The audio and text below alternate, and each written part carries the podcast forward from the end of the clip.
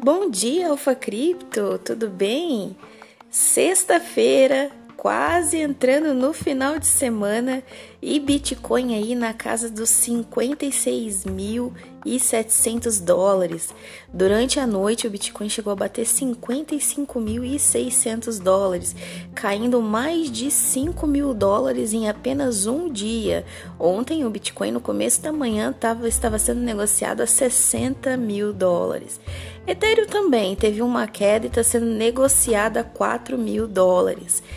Quando a gente vê esse número, a gente pensa o seguinte: tem, gente, tem mais gente vendendo do que comprando, né? Por isso que o preço está caindo. Bom, pessoal, não é bem isso que a gente está vendo em relação aos dados de rede. Os dados indicam que as baleias estão comprando essa queda. Inclusive, a terceira maior carteira de Bitcoin comprou durante a semana mais de 4 mil bitcoins, na faixa de 57 mil dólares. Ou seja, enquanto tem alguém vendendo, tem alguém que está comprando. E nesse caso, tem que saber de qual lado que você vai ficar: do lado da sardinha que está vendendo ou do lado da baleia que está comprando. O dia hoje também vai ser de algumas emoções. Hoje nós temos vencimento de contratos futuros.